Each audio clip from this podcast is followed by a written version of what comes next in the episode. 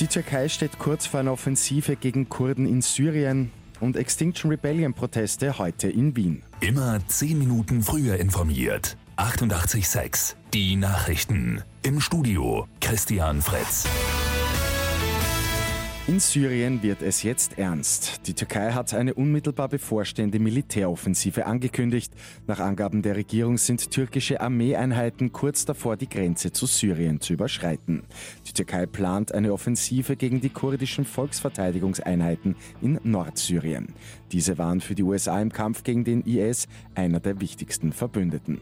Von türkischer Seite wurde aber betont, dass keine Absicht bestünde, Nordsyrien einzunehmen.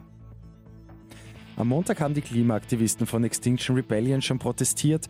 Heute gehen die Aktivisten wieder auf die Straßen.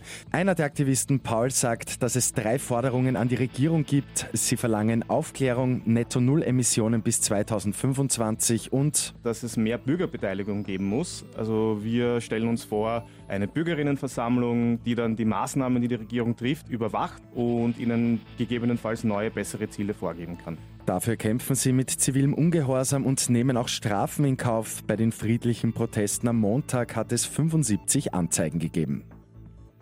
Heute werden in Stockholm die Gewinner des Chemie-Nobelpreises bekannt gegeben.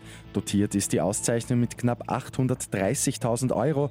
Die Übergabe folgt dann am 10. Dezember. Und in Niederösterreich helfen jetzt intelligente Mülltonnen beim Recyceln. Die gute Nachricht zum Schluss. Im Bezirk Horn sind Glassammelbehälter mit Sensoren ausgestattet worden, dass sie nur im Bedarfsfall entleert werden. Und im Bezirk Tulln soll ein Scanner im Restmüll helfen, diesen besser zu trennen.